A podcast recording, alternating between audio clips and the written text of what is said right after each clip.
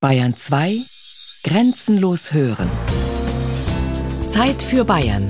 Features aus dem ganzen Freistaat. Sonn- und Feiertags kurz nach 12.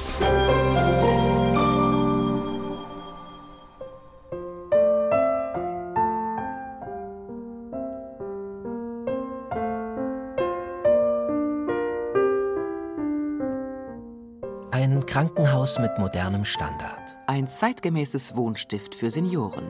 Die überörtlich beachtete Palliativakademie und Palliativstation.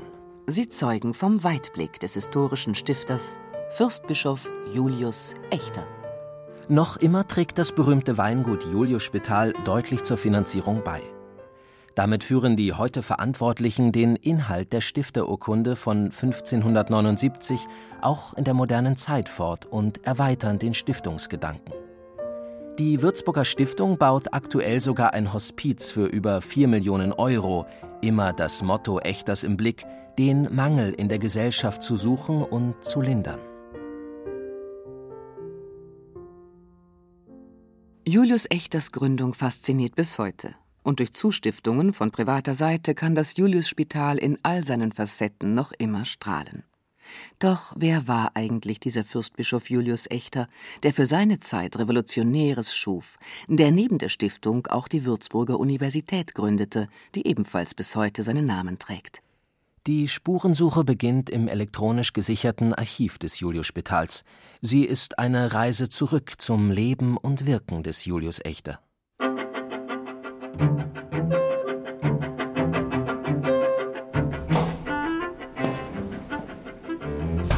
So, das ist also dieser Transponder, auf den ich drücke und dann piept das und dann geht das auf. Ja, ich darf Sie also herzlich im Historischen Archiv des Julius-Spitals willkommen heißen. Vielleicht Hallo, gebe ich Ihnen erstmal einen ganz knappen Überblick über die Bestände, was wir also hier haben. Zum einen etwa 1000 Pergamenturkunden überwiegend. Die zweite Bestandsgruppe, das sind die Akten. Das müsste ich Ihnen eben dann so vorlegen, aber diese Bestände interessieren Sie ja, ja wahrscheinlich ohnehin nicht, was 19. bis 20. Jahrhundert angeht. Nee, eher nicht. Ja. Und dann haben wir also noch Rechnungen, das sind etwa 19.000. Und die gehen bis wann zurück? Der Bestand geht zurück fast bis zur Gründungsseite des Spitals. Wir haben also vor allen Dingen aus der Zeit die Baurechnungen komplett erhalten. Ja, und dann haben Sie mir also gesagt, dass Sie sich hauptsächlich für Julius Echt, also den Gründer des Spitals, interessieren. Und da wären für Sie wohl vor allen Dingen drei Archivalien von Interesse, könnte ich mir vorstellen. Nämlich äh, zum einen die Gründungsurkunde des Spitals, die ist von 1579. Dann das zweite, was für Sie interessant sein dürfte, das ist die Spitalordnung, die ist von 1579. Und zwar müssten wir hier mal schauen, dass wir diese Pfründnerordnung finden. Hier haben wir es, das ist die Nummer 3270. Gedruckte Pflicht der Armen, so in das äh, hochfürstliche Juliusspital aufgenommen werden und Hausdisziplin oder Pfründnerordnung um 1600. Das können wir jetzt gerne mal heraussuchen. Also Akt 3270 ist das. So, das ist also nun diese Pfründnerordnung. Also das ist Papier. Das ist also aus der Zeit um 1600. Ja, das ist ja schon, schon sehr interessant, weil da auch alltägliche Dinge geregelt werden. Der ganze tägliche Ablauf. Mhm, genau, ja. Es war also sehr stark reglementiert, das Leben der Insassen. Äh, gerade auch was geistliche Verpflichtungen angeht, also gewisse Gebetszeiten und solche Dinge. Täglich drei Rosenkränz beten oder dass eben der Gottesdienst so ähm, hervorgehoben wird. Dann auch zu den vier hohen Festen, also Beichte und Kommunion ist vorgeschrieben. Christoph Bauer ist seit Jahren der Hüter der Archivschätze des Würzburger Julius-Spitals. Der Student Ferhat Bilgin hat ihn kontaktiert, um mehr zu erfahren über den Spitalgründer Julius Echter und seine Zeit. Denn darüber will er seine Bachelorarbeit schreiben. Der Archivar zeigt dem Studenten Dokumente aus der Zeit der Spitalgründung. Das Julius-Spital war also, was man heute vielleicht so gar nicht äh, weiß, lange Zeit in erster Linie Pfründneranstalt und erst in zweiter Linie Krankenhaus. Das Spitalwesen reicht ja sehr weit ins Mittelalter zurück. Ursprünglich waren die Spitäler Einrichtungen zur Beherbergung von durchziehenden Fremden, insbesondere auch Pilgern. Dann kam also als Aufgabe hinzu die dauerhafte Aufnahme von Armen und von Kranken die auch keine Angehörigen hatten, die sie versorgen konnten. Zu Beginn der Regierungszeit von Julius Echter 1572 gab es in Würzburg offenbar eine nennenswerte Anzahl von Obdachlosen. Und im strengen Winter 1573-74 sind von denen offenbar nicht wenige auf den Würzburger Straßen erfroren. Und das war der unmittelbare Anlass für Echter, diese Entscheidung zur Gründung eines eigenen Spitals zu fassen.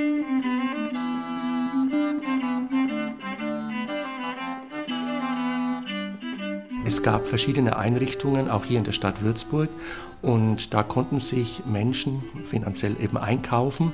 Es gab meistens kleinere Einrichtungen, so dass auch zwölf vielleicht dort wohnen konnten, und die wurden dann im Alter auch versorgt, gepflegt. Aber es gab viele andere, die auf der Straße waren im Grunde genommen. Und diese armen Bedürftigen, die auch in der Stiftungsurkunde angesprochen werden, für die wollte er eine beispielhafte Einrichtung errichten und die war ja damals eine Vorzeigeeinrichtung, eines der größten Spitäler überhaupt, die es damals gab. Pfarrer Bernhard Stühler aus dem Oberpflegeamt des Julius-Spitals betont die Weitsicht Echters bei der Gründung des Spitals 1579. Der Medizinhistoriker Andreas Mettenleiter geht noch weiter. Er hat die Medizingeschichte des Julius-Spitals ausführlich aufgearbeitet und sagt, Julius Echter schuf die Voraussetzungen für ein frühes Krankenkassensystem in seiner von der Klassenmedizin geprägten Zeit. Denn eigentlich galt damals, nur wer Geld hat, kann sich behandeln lassen. Es war eigentlich sehr modern, dass Julius Echter seinen Leibarzt als Spitalarzt angestellt hat. Das heißt, die Patienten haben im Grunde genommen keine schlechtere Behandlung bekommen als der Bischof selbst. Im Grunde genommen war es so, dass Echter sein Julius-Spital von vornherein auch als Ausbildungsinstitut für die jungen Medizinstudenten angesehen hat.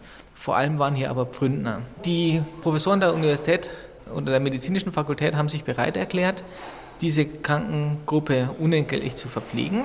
Also man hat im Grunde genommen zwei Fliegen mit einer Klappe geschlagen. Die Dienstboten, die vom Land kamen und niemanden hatten, der sie unterstützt hätte, für die wurde in gewissermaßen eine Krankenkasse geschaffen, in die die Dienstboten selbst oder aber ihre Herrschaft eingezahlt hatten. Und auf diese Art und Weise hat diese Bevölkerungsgruppe eine Behandlung bekommen.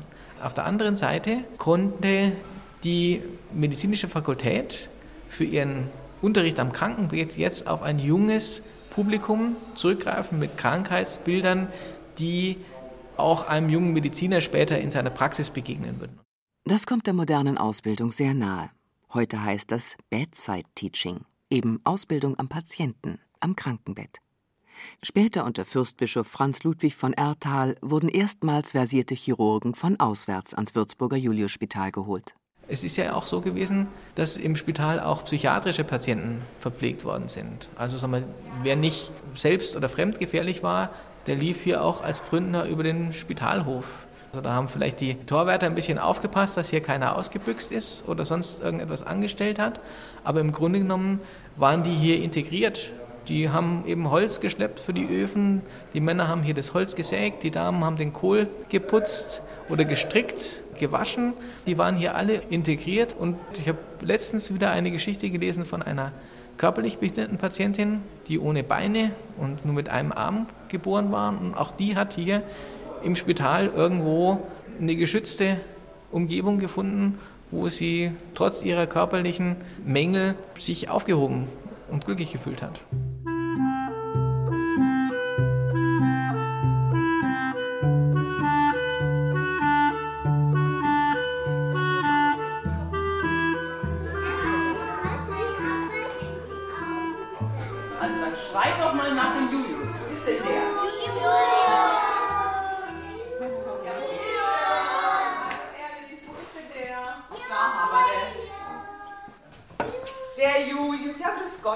Es ist ja schön, dass ihr wieder aus dem Elisabethen-Kindergarten gekommen seid. Das freut mich. muss erstmal, der, der Julius, der ist immer ganz neugierig und der fragt immer erstmal jeden nach seinem Namen. Jetzt fliege ich da gerade mal zu diesem Herrn. Wer bist denn du überhaupt? Ich bin der Pater Andreas. Ein Pater. Der Pater Andreas sitzt hier. Gut, dann fliege ich hier mal weiter. Ja? Und dann fliege ich hier zu Katharina Halbig. Ich glaube, die Katharina Halbig ist heute zum ersten Mal dabei, kann das sein? So, ja. Ja. Mit den Kindern, ja. Super. Na, da freue ich mich aber. Schön. Ja. So, dann fliege ich hier erstmal vielleicht mal zu einem von den Kindern. Ergotherapeutin Susanne Dittmann hat eine Kindergartengruppe zum Besuch ins Seniorenstift des Juliusspitals eingeladen. Mit ihrer Rabenpuppe fasziniert sie die Kinder und bringt auch Abwechslung in den Alltag der Senioren. In einer geschützten Umgebung, fachkundig betreut und glücklich. So fühlen sich die Heimbewohner offenbar, die hier mit wachen Augen im Stuhlkreis sitzen. Ich konnte allein nicht mehr zurechtkommen daheim und hier fühle ich mich also gut aufgehoben und gut betreut. Ja, auf jeden Fall. Ich war mit am Bodensee dieses Jahr und war voriges Jahr gleich der erste 14 Tage, da waren wir in Schweinfurt im Wildpark. Und dann konnten wir nicht nach Mergentheim, da sind sie mit uns nach Sinsheim gefahren, in das Museum da von Autos und Flugzeugen und alles, wo wir viel laufen müssen, das können wir halt nicht mehr. Dann schieben sie uns im Rollstuhl auf der Mainau und so überall im Rollstuhl.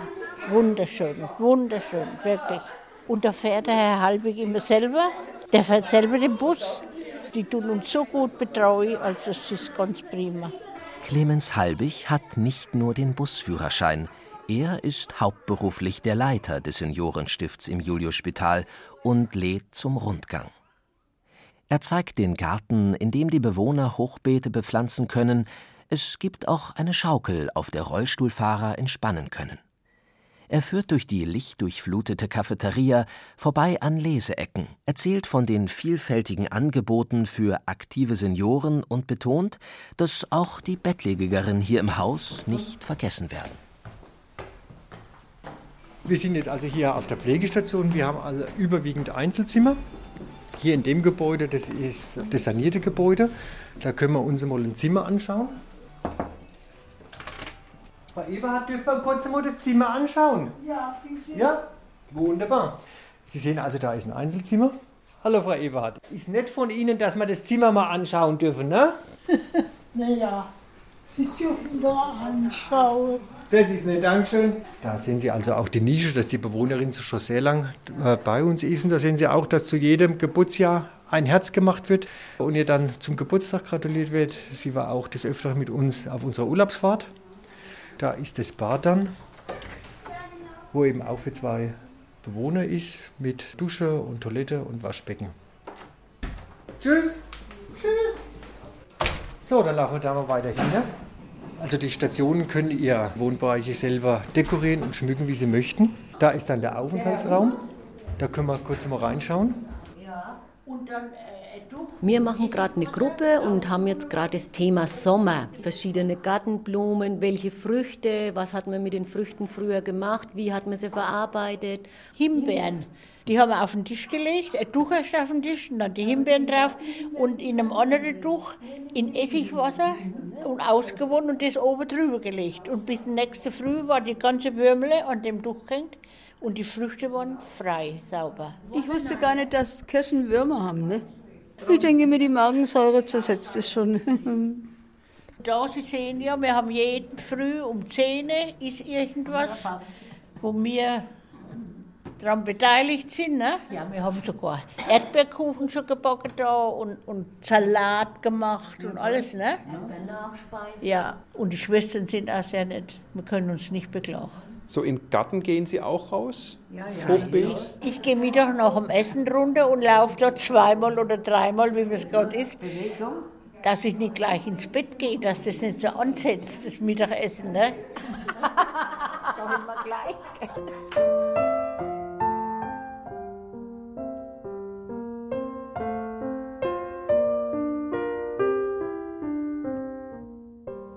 Ich habe hier gelernt und bin hier hängen geblieben und das war eigentlich ganz gut so, was ich dann so über die Jahre festgestellt habe, dass viele, die vielleicht abgewandert sind, dann vielleicht doch wieder sagen, ach, wäre ich doch im Müllspital geblieben.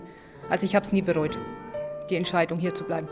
Ich habe seit ungefähr eineinhalb Jahren ein Wellnessbad Wir gehen hier gerade drauf zu. Das ist ein Wohlfühlbad mit ganz, ganz viel Liebe, mit ganz, ganz schönen Farben gemacht, in Rot, in Gelb, in Ocker, sodass der Bewohner sich, wenn er hier in der Wanne sitzt, rundum wohlfühlt.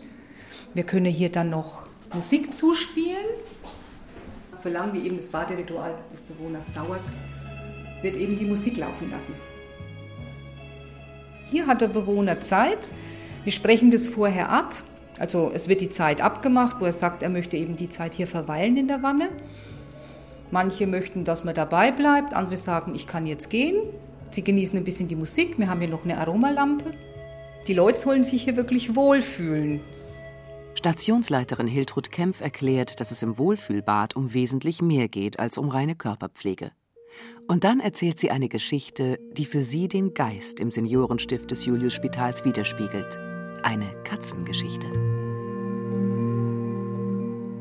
Die Hermine, das ist also so eine richtige Stubenkatze, die geht also über die Wohnbereiche. Und dann hat sich jetzt herauskristallisiert, dass die Hermine sich also zu den Schwerkranken also auch ins Zimmer begibt und sich dort aufs Bett legt. Also aufgefallen ist es, wir hatten hier eine Bewohnerin, die in ihrer mobilen Zeit sich mit Hermine im Foyer angefreundet hat. Da saß die Dame noch im Rollstuhl und hat eben immer Hermine ihre Katzensticks unten immer was in der Tasche gehabt und hat ihr was zu fressen gegeben. Irgendwann war die Dame nicht mehr so mobil. Dann hat Hermine irgendwann angefangen und hat die Dame gesucht.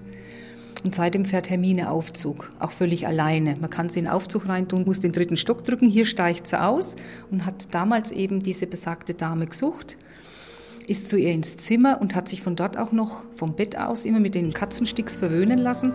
Aber dann irgendwann war die Dame so schwer krank, lag am Sterben. Und dann ist es so gewesen, dass wir dann auch den Pfarrer schon gerufen haben. Und Hermine ist eigentlich bis kurz vor dem Ableben bei der Dame auf dem Bett liegen geblieben. Und das haben wir jetzt eigentlich schon bei uns im dritten Stock schon einige Male erlebt, dass Hermine bewusst diese Bewohner auch aufgesucht hat. Also die spürt es. Da hüpft die dann übers Gitter und legt sich ans Fußende hin und gibt halt ebenso dem Bewohner das Gefühl, ich bin da. Die Katze Hermine und ihr Einfühlungsvermögen. Was Fürstbischof Julius Echter zu einer so einfühlsamen Katze in seinem Spital gesagt hätte? Ihre Todesahnungen wären ihm sicher etwas unheimlich gewesen, entstammt Echter doch aus einer Zeit, in der Unheimliches gern als Hexenwerk, Außenseiter in der Gesellschaft als Hexer und Hexen bezichtigt wurden und auf dem Scheiterhaufen endeten.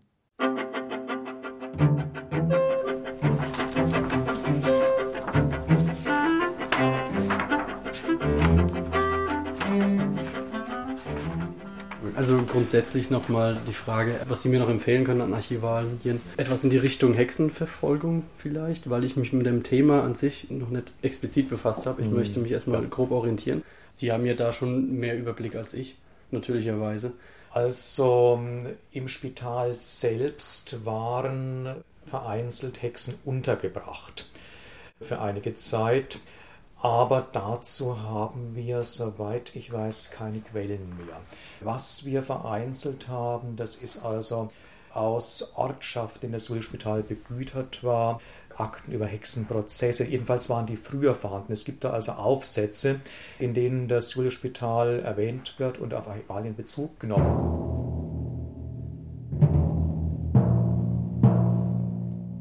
Schon ab 1300 gibt es vereinzelte Quellen zu Hexenprozessen in der Region.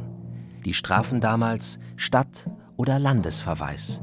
Hinrichtungen sind erst ab dem 16. Jahrhundert belegt. Unter Fürstbischof Julius Echter 1573 bis 1617 gab es einige Verbrennungen in Würzburg, am 11. Juni 1617, ein Vierteljahr vor dem Tod Julius Echters, notierte der katholische Tuchscherer Jakob Röder in seinem Hauskalender Wurd auf der Kanzel im Dom verkündiget, dass in Jahreszeit in diesem Frankenland und Bistum Würzburg über 300 Hexen oder Zauberinnen verbrannt worden. In einer Tübinger Chronik aus dem Jahr 1616 berichtet ein anonymer Verfasser über den aufkeimenden Hexenwahn im Hochstift. Aus dem Bistum Würzburg. Gründliche Erzählung. Der Bischof zu Würzburg, Julius Echter, das Hexenbrennen im Frankenland angefangen, wie er dasselbe forttreiben und das Ungeziefer gänzlich ausrotten will, und allbereit zu Gerolzhofen starke Brände getan, hinführe alle Dienstag tun will. 261 Opfer von Verleumdung und Hexenangst finden in Gerolzhofen den Tod. Aber erst unter dem Bischof Adolf von Ehrenberg brach in den Jahren 1627 bis 1629 ein regelrechter Hexenwahn aus. Es wurden in Würzburg in 42 sogenannten Bränden 219 Personen, davon 43 Geistliche, verbrannt. Über 900 Opfer wird es insgesamt im Hochstift Würzburg geben. In der Stadt allein werden an die 200 Verurteilte verbrannt, bevor das Reichskammergericht in Speyer der Hexenverfolgung 1631 ein Ende bereitete unter Julius Echter erlebten die Hexenprozesse tatsächlich einen ersten Höhepunkt.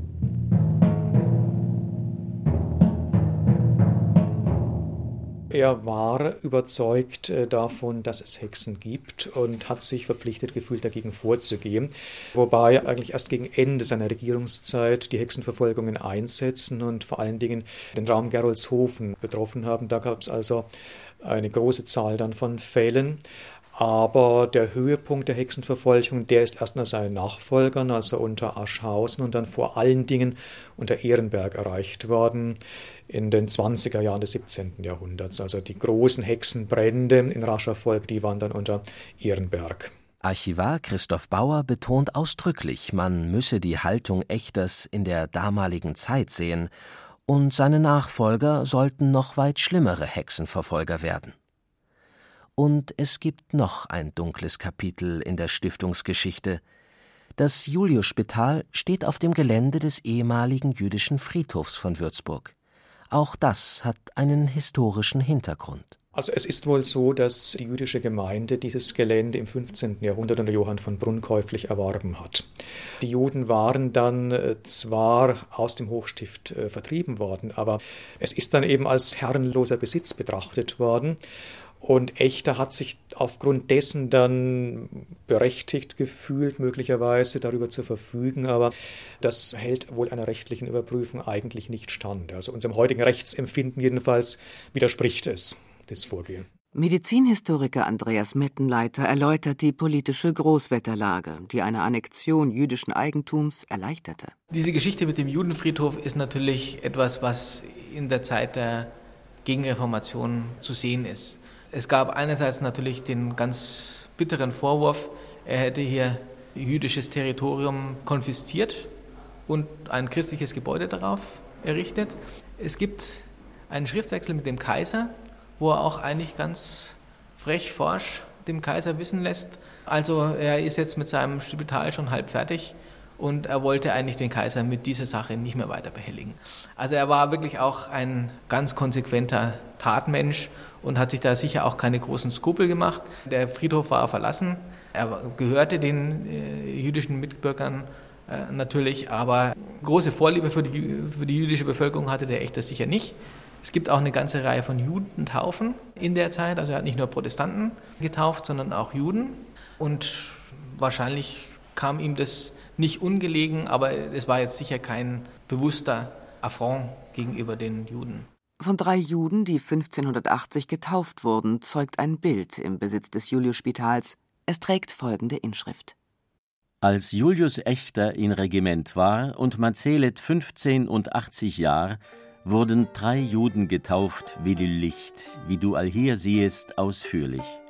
Julius, der Fürst, nahm den Jüngsten an, Petrus soll seins Vaters Namen han. Neidhard von Düngen nahm den Bruder auf, und ärgert sich auch seines Namens nicht. Reichert von Kehr, der alte Mann, nahm sich des Vaters billig an. Also seint aus der Tauf gehoben von diesen dreien adelichen Doten. Du Leser wollst unser in besten Gedenken, und Gott wolle uns das Himmelreich schenken. Die Rückbesinnung geschieht immer wieder, wie man jetzt anhand der jüdischen Grabsteine zum Beispiel feststellen kann. Grabsteine, die ja beim Abbruch des Gebäudes in der Bleich gefunden wurden und dann identifiziert wurden als Grabsteine, die vormals auf dem Judenfriedhof standen. Und der Judenfriedhof oder auch Judengarten genannt, war ja der Bauplatz für Julius Echter für die Errichtung des Spitals. Das ist ja die Geschichte, die ähm, dem Spital heute vielleicht noch etwas nachhängt, wobei ich da auch eine ganz klare Auffassung dazu habe, dass das Geschichte ist, Geschichte der Stiftung Judenspital, die wir nicht wegdiskutieren, nicht verschweigen, sondern zu der wir stehen. Die sogenannten Judensteine aus der Pleich, auf die sich Stiftungsleiter Walter Herbert bezieht, waren schon rund 200 Jahre vor Julius Echter von Albrecht von Hohenlohe, damals vom Friedhof entfernt worden, um damit das Markuskloster zu bauen. Als man die Steine 1987 fand, wurden sie zunächst im Rotkreuzhof des Juliusspitals gelagert. Letztendlich haben sie ihre Bleibe im neuen jüdischen Gemeindezentrum Shalom Europa gefunden, betont der Vorsitzende der israelitischen Gemeinde Würzburg, Josef Schuster. Auch er hat sich intensiv mit der Haltung Echters beschäftigt. Also ich würde Julius Echter nicht unterstellen, dass er ganz bewusst die Stelle eines jüdischen Friedhofs gesucht hat, um hier das Juliusspital zu errichten. Auf der anderen Seite, wenn man die Einstellung von Julius Echter zu Protestanten und zu Juden kennt, den er ja das Wohnrecht beiden Gruppierungen in Würzburg abgesprochen hat, unter auch noch bei Judenkonfiszierung des Vermögens, dann kann man sich wohl im Klaren sein, dass es für ihn bestimmt kein Grund gewesen wäre oder war, wegen eines jüdischen Friedhofs dort das Spital nicht zu errichten. Gestört hat ihn der jüdische Friedhof mit Sicherheit nicht. Das Verhältnis der jüdischen Gemeinde ist sehr gut, ist äh, durch meine Vorgänger schon gut gepflegt worden. Das war ja auch die Phase der Generalsanierung des Krankenhauses und da sind wir ja ganz in der Gegenwart, die dieses Thema immer wieder angerissen hat.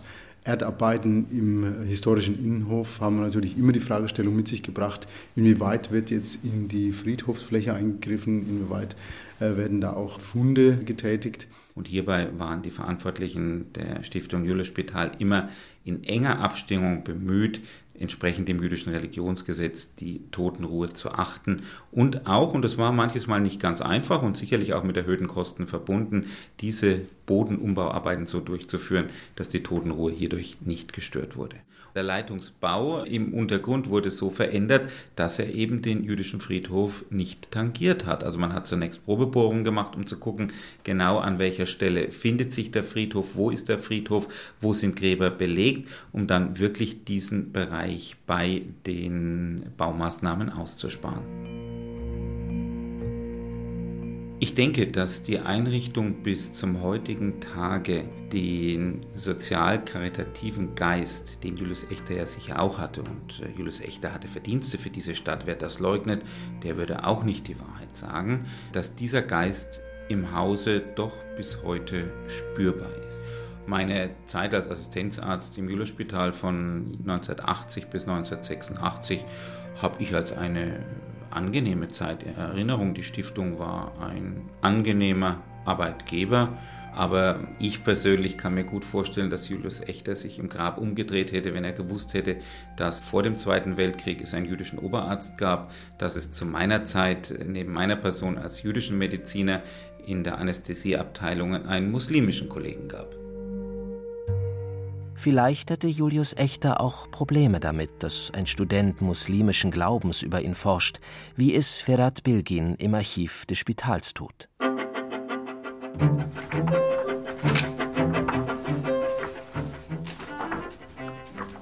Natürlich ähm, stammt Julius Echter aus einer ganz anderen Zeit. Er hatte mit der Reformation zu kämpfen, was ja in Würzburg auch an der Tagesordnung gewesen ist. Insofern glaube ich nicht, dass er sich heute noch im Grabe umdrehen würde. Da er war halt ein Kind seiner Zeit und das ist ja auch der besondere Reiz, dass ein Einwandererkind eben Lokalgeschichte macht, Landesgeschichte und das finde ich sehr spannend. Beispielsweise gab es eben das Kloster Heiligenthal, was gigantische Einnahmen hatte und das sollte eben zugeschiftet werden vom Julius Echter. Das Kapitel lehnte sich dagegen auf, rechnete vielleicht mit einer Absage des Papstes, der eben erst die Zustimmung dafür leisten sollte. Papst Gregor XIII., den man von unserem Kalender kennt, das war derjenige, nach dessen Kalender wir heute noch rechnen. Und ja, er erteilte eben die Zustimmung, was das Kapitel vor den Kopf gestoßen haben dürfte. Das hat die ersten paar Jahre ziemlich reich gestaltet für das Spital. Ich habe da auch einige Zahlen äh, direkt aus den Quellen auch gefunden, die besagen, dass man schon innerhalb weniger Jahre, 1585, schon zwischen 25.000 und 40.000 Gulden pro Jahr Einnahmen hatte. Selbst im Dreißigjährigen Krieg mittendrin hatte man noch über 300.000 Gulden und so zum Vergleich, man hatte einen Schreiber im Spital etwa sechs Gulden pro Jahr an äh, Einkommen gewährt. Das Stiftungskapital wäre schnell aufgebraucht, wenn nicht immer wieder Geld nachfließen würde. Das bestätigt auch Medizinhistoriker Andreas Mettenleiter. Also im Grunde genommen hätte das Spital nicht überleben können, wenn es nicht von vornherein Zustiftungen bekommen hätte. Also Echter hat schon zu seinen Lebzeiten dafür gesorgt, dass genügend Güter und ihre Gefälle an das Spital gekommen sind, sodass das Überleben seiner Stiftung auch langfristig gesichert war. Und dann ist es wie bei Klöstern auch gewesen, dass das Spital im Laufe der Zeit Zustiftung bekommen hat. Wenn der Graf von, was weiß ich, dem Spital hier ein Dorf vermacht hat oder ein Gut, dann waren da unter Umständen auch Frondienste mit dabei. Das ist die Zeit der Leibeigenschaft. Das heißt, die Untertanen kamen auch ans Julispital, wurden von einem Vogt dann verwaltet, der die niedere Gerichtsbarkeit dort auch ausgeübt hat. Von daher muss ich eigentlich schmunzeln, wenn ich diese neueste Stiftung jetzt von Herrn Bellhöfer betrachte, denn im Grunde genommen unterscheidet sich die Inkorporation sozusagen eines gesamten Betriebes nicht so sehr von der Stiftung einer Herrschaft, die hier ans Spital gelangt.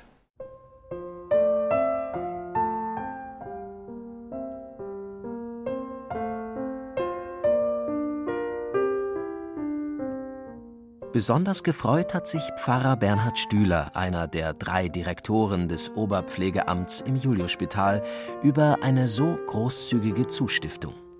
Ja, natürlich. Es war zunächst überraschend, äh, dass jemand kommt und sagt, hier habt ihr meine Anteile einer großen Firma und ich möchte, dass sie hier in diesem Gesamtbereich der Stiftung nun auch gut aufgehoben ist. Und er hat es ja selbst gespürt, sonst wäre er ja nicht gekommen und hat äh, erkannt, dass hier der Mensch im Mittelpunkt steht. Und das war das Tolle, was uns alle mit Freude erfüllt hat. Für mich war es außerordentlich interessant zu sehen, wie deckungsgleich der Stifterwillen von Julius Echter mit unseren Leitlinien übereinstimmt. Echter hat gesagt, man muss den Mangel erkennen. Wir haben gesagt, wir müssen den Kundennutzen finden. Hat gesagt, man muss innovativ und mutig Lösungen entwickeln. Und genau das haben wir getan. Und wir haben immer den Menschen in den Mittelpunkt gestellt. Wir haben die Leute nicht nur als Kunden gesehen, sondern versucht, eine ehrliche und offene und faire Zusammenarbeit mit unseren Kunden zu machen. Die Hauptunternehmensanteile der Treppenbaufirma Wellhöfer mit ihren 60 Mitarbeitern gehören jetzt der Stiftung Julius Spital. Die ETV ist vernetzt. Alle 14 Tage gibt es gemeinsame Lenkungsausschusssitzungen. So haben sich auch Pfarrer Stühler aus dem Oberpflegeamt und Firmenchef Herbert Wellhöfer inzwischen öfter gesehen. Mehrere Millionen Umsatz im Jahr macht Wellhöfer mit maßgeschneiderten Klapp- und Falttreppen fürs Dachgeschoss. Also hier werden die, die großen Platten auf Format geschnitten. Wir sind also eine voll EDV durchorganisierte Firma. Gerade bei der Maßanfertigung ist es ja sehr wichtig, dass alles es ist sehr wichtig, dass alles zusammenpasst. Wir arbeiten hier im Gruppenlohn. Das heißt, die Gruppe sorgt dafür, dass der schwächste Mann mitkommt und die helfen zusammen. Das äh, ist sehr wichtig für die Zusammenarbeit. Hallo. hallo.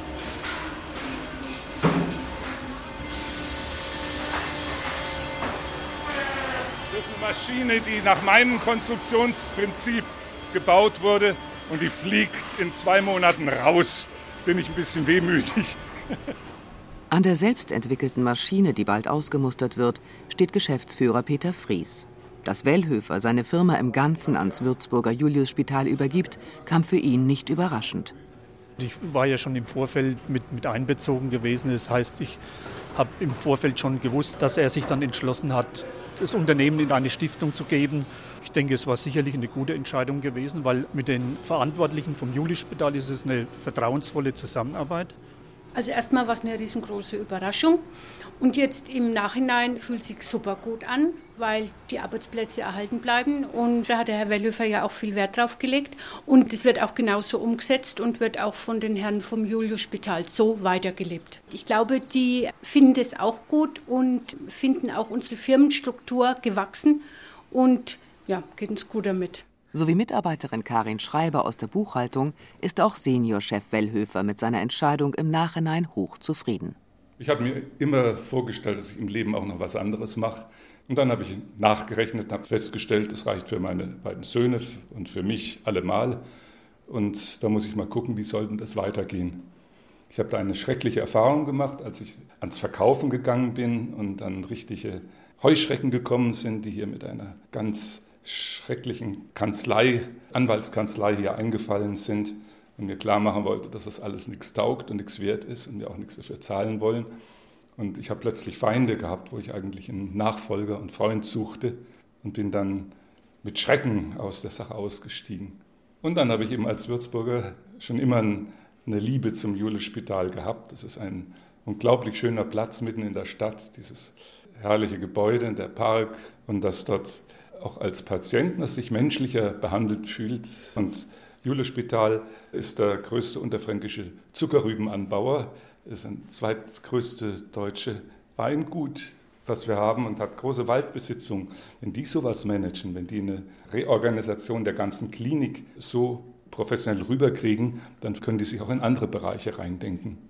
Und das war für mich eigentlich die größte Überraschung, nachdem ich überhaupt dann mit Herrn Herbert, dem Oberpflegeamtsdirektor, zusammengekommen bin und alles abgeschlossen war, mit was für einem Einfühlungsvermögen und Gefühl auch für meine Marketingziele er und Herr Ebert da gezeigt haben. Und das ist ein ganz gutes Gefühl, wenn man sagen kann, nach mir wird es sicherlich auch noch weitergehen. Dass es weitergeht, war der Grund für eine weitere Zustiftung. In jüngster Zeit, erklärt Julius Spitalchef Walter Herbert, kam ein ökologisches Weingut hinzu, weil eine Schwesternschaft, die es bislang betrieben hat, überaltert ist und den Betrieb nicht mehr bewirtschaften kann. Ja, die Vogelsburg, das ist natürlich eine tolle Geschichte für die Stiftung Julius-Spital. Die Überlegung der Augustinus-Schwestern-Gemeinschaft, eine Regelung für die Zukunft der Vogelsburg zu finden. So ist die Ordensgemeinschaft dann auf die Stiftung Julius-Spital zugegangen in der festen Absicht, die Vogelsburg nur als Einheit zu übertragen. Und mit dieser Verpflichtung haben wir uns äh, auch die Aufgabe aufgeladen, den ökologischen Weinbau dort weiter zu betreiben. Die Schwestern waren Pioniere im ökologischen Weinbau. Sie wohnen auch nach der Übergabe auf der Vogelsburg, genießen den wunderbaren Rundblick von den Frankenbergen über den Steigerwald. Direkt oberhalb der Mainschleife, 100 Meter über den Winzerdörfern, war die Schwesternschaft ein halbes Jahrhundert im Besitz der Vogelsburg. Oberin, Schwester Hedwig, erinnert sich noch gut, wie es damals anfing mit dem ökologischen Weinbau. Als unsere Schwester Christa 1956 mit den ersten beiden Schwestern hierher kam, war sie für den Weinbau zuständig, war nicht fachkundig, hat sich in Veitshöchheim kundig gemacht, hat zunächst ganz herkömmlich gewirtschaftet, wie sie es dort eben gelernt hat. Und anfangs der 60er Jahre war es dann, dass sie ein Stück äh, Weinberg abgespritzt hat mit Herbiziden, weil sie mit der Arbeit nicht nachgekommen ist. Es lief ihr Spritzbrühe in die Gummistiefel. Sie wurde krank und so hat man schon anfangs der 60er Jahre sich dazu entschlossen, Herbizide wegzulassen und in einem Zug hat man auch noch die Insektizide weggelassen. Also gesundheitliche Gründe waren der Beginn einer anderen Wirtschaftsweise. Das zweitgrößte Weingut in Deutschland fühlt sich der Wirtschaftsweise der Schwestern von der Vogelsburg weiter verpflichtet lässt sich der biologische Weinbau vielleicht sogar auf alle 172 Hektar des Julius-Spitals übertragen? Auf eine Produktion von einer Million Liter Wein jährlich? Weinbergsmeister Peter Rotluff ist skeptisch. Wir sind drauf und dran. Wir machen es aber nicht für jeden Preis. Wenn man irgendwo komplett bio haben will, muss man irgendwo langfristig einen kompletten Betrieb umstellen. Und es bedarf auch eine gewisse Zeit. Was für mich persönlich noch sehr wichtig ist, ist die Nachhaltigkeit. Einfach um zu sagen, wie viel Energie brauche ich auf um irgendwie einen Rebstock zu schützen oder irgendwo die Flasche Wein zu kriegen. Und ob es dann Bio ist oder kein Bio, ich denke mal, das ist dann für den Verbraucher eigentlich mehr oder weniger selbstverständlich, dass wir ein Produkt nachhaltig erzeugt haben, mit einem gewissen Hintergrund auch die Natur zu schützen. Mit einem ganz anderen Projekt fühlt sich Peter Rottluff der sozialen Tradition des Julius-Spitals verpflichtet. Zusammen mit Schwester Mone vom Seniorenstift des Spitals hat er das Stiftsschöpple ins Leben gerufen. Ungefähr zehn Demenzpatienten kümmern sich seit drei Jahren um eine kleine Rebfläche in der renommierten Lage am Würzburger Stein. Dort pflegen sie die Reben und sind auch in der Kälte dabei. Die Stationsleitung, die Schwester Mone, ist auf uns zugekommen und hat gesagt, sie braucht ein paar Trauben weil sie die oben am Mainfränkischen Museum auspressen möchte. Dann habe ich gesagt, was heißt, ihr braucht ein paar Trauben, ihr könnt auch die Trauben selber holen, ihr könnt mal mitgehen. Und dann haben wir eine Lese mal gemacht dass wir die komplette Bewohnermannschaft in unseren Lesetrupp mit eingestellt haben. Dann waren die Mitarbeiter schon, fanden es ganz lustig und spannend. Und dann hat man von der Station erzählt gekriegt, dass sie halt ständig Aktionen planen und sie gehen ins Stadion mit den Männern, sie waschen mit den Frauen Wäsche. Und ich habe gesagt, naja, also einfachste wäre, wenn wir unseren eigenen Shoppen machen würden. Und das war dann die Geburtsstunde.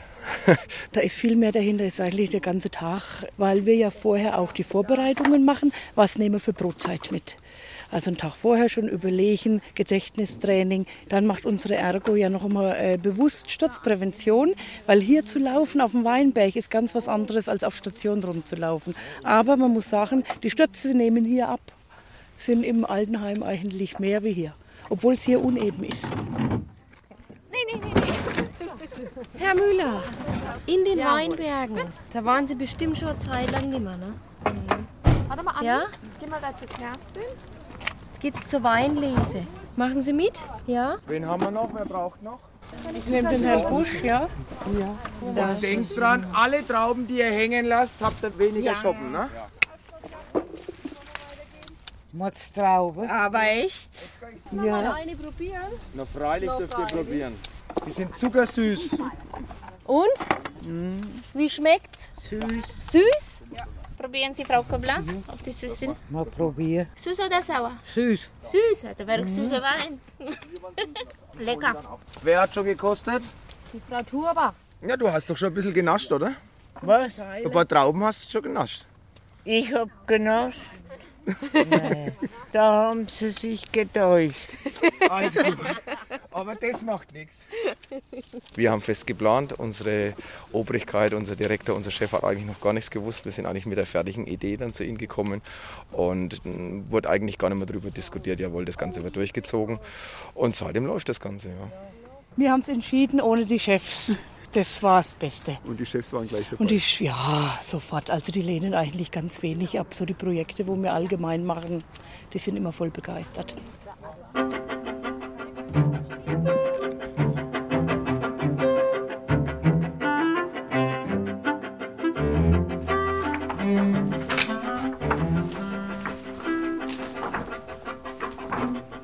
Hier, ja, da ist es.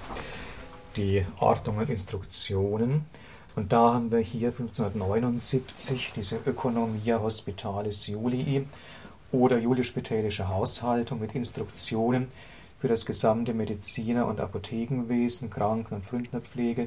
Und da ist Nummer 2263, dann können wir wieder vor wie ans Regal.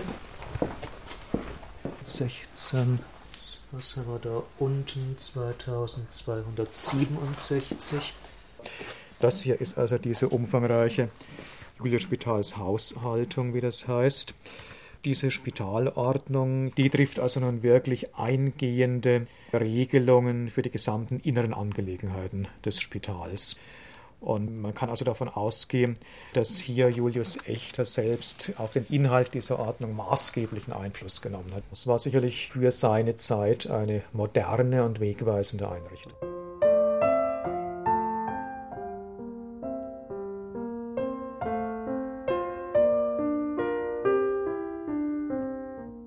Das Julius-Spital in Würzburg.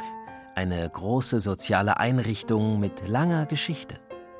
Oberpflegeamtsdirektor Walter Herbert war zu Beginn seiner Zeit in der Stiftung immer wieder überrascht, dass auch bei aktuellen Entscheidungen auf die Stiftungstradition Bezug genommen wird.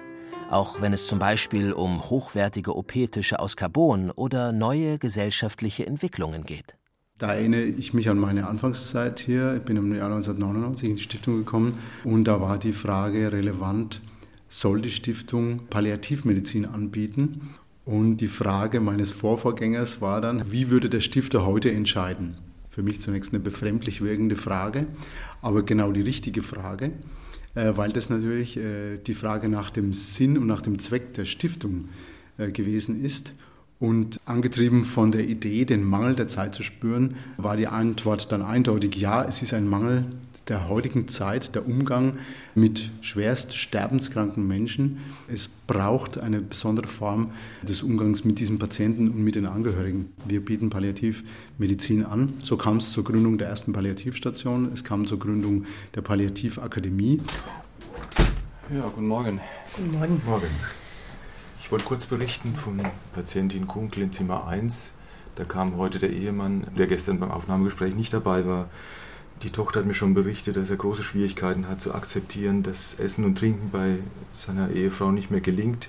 In der einen Woche, in der er zu Hause war, hat er versucht, ihr das fast aufzunötigen und sie war mehr geplagt, das abzuwehren, als dass es gelang, da irgendwie ähm, eine Versöhnung zu erreichen. Wirkt die Patientin geplagt? Sie wirkt dann geplagt, wenn sie was zu sich ja. nehmen soll. Hat also keinerlei Appetit? Überhaupt keinen Appetit. Die Kolleginnen aus dem Spätdienst haben genau das Gleiche berichtet, dass sie eher den Eindruck hatten, dass es dem Ehemann. Vor dem Krankenhaus haben die meisten Menschen Angst. Hier scheint es anders zu sein, glaubt man dem Palliativpatienten Thomas Frommelt aus Lohr am Main. Also ich bin immer noch dermaßen positiv überrascht. Also ich kann es mit Worten überhaupt gar nicht beschreiben, weil das, das Wohlbefinden von der ganzen Menschen, die ganze Atmosphäre, das, ja, das, das bringt was ganz anderes rüber, wie das man eigentlich, sage ich mal, im Kopf irgendwo hat. Ne? Einfach diese, diese Ruhe, das ist, jeder strahlt irgendwo Ruhe aus und, und ich glaube, das ist, das ist das, was man auch braucht irgendwo, wenn man todkrank ist. Man fühlt sich nicht wie im Krankenhaus, sondern ich fühle mich halt, muss ich jetzt ehrlich sagen, total geborgen da.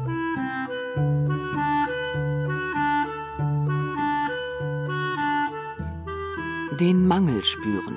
In der Würzburger Sanderau entsteht ein Hospiz unter Leitung des Julius-Spitals und damit unter dem Chef der Palliativmedizin, Dr. Rainer Schäfer. Das moderne Haus mit hellen Räumen und mit zunächst acht Plätzen kann nur Wirklichkeit werden, weil Schwester Rita Maria mit ihren Mitschwestern großzügig ein Grundstück zur Verfügung stellt vor allem junge Tumorpatienten. Da gab es ein unheimliches Defizit in den vergangenen Jahren und wir hatten immer große Mühe, eine Anschlussbehandlungsmöglichkeit für diese Patienten zu finden. Also wir haben uns das Hospiz seit zehn Jahren dringend gewünscht und sind jetzt heilfroh. Das war eine ideale äh, Konstellation, dass die Ritterschwestern, die sich schon sehr, sehr lange um Hospizarbeit bemühen, dass die hier neben ihrem Mutterhaus ein Gelände zur Verfügung haben, das ideal geeignet ist, mitten in der Stadt gelegen, gute Verkehrsanbindung hat. Besser konnte man es eigentlich nicht finden. Das Lebensende braucht viel Aufmerksamkeit. Wir sagen auch, das Lebensende ist so eine wichtige Lebensphase wie der Lebensanfang und braucht nicht versteckt werden, sondern soll eigentlich mitten im Leben stattfinden. Und von daher glaube ich, ist das Grundstück, auf dem jetzt gebaut wird, es ist ganz nah an der Straßenbahn angebunden, ist mitten im Stadtteil, es hat Wohnungen, äh, Häuser außenrum. Es gab Gott sei Dank keine Widerstände, das ist schon viel, weil ich glaube, so manche haben ja doch Sorge, so ein Haus mitten neben sich zu haben. Gut, wir sind die Nachbarn, wir sind die größten Nachbarn und wir heißen es willkommen, wir freuen uns einfach und von daher glaube ich, ist es mitten ins Leben gebaut.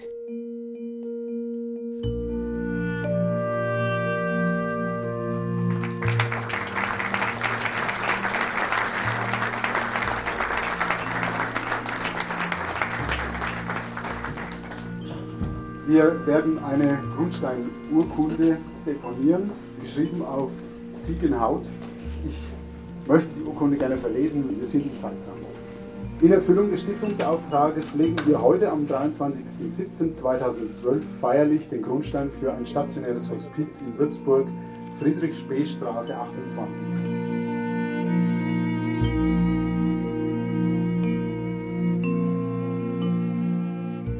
So, vom Verfahren ist es nun so, dass wir diese Ziegenhaut rollen und in die Schatulle hineinfügen. Die Schatulle wird dann verlötet und hier versenkt. In der Zwischenzeit wird unser Architekt, der Herr Norbert Geisel, die Pläne hier erläutern. Also alle, die jetzt weiter hinten stehen, können durchaus noch hier reinrücken um den Blick auf die Pläne des Hospizes zu nehmen. Und dann wird Herr Pfarrer den Segen darüber geben, wenn wir den Grundstein dann auch ordentlich befestigt haben.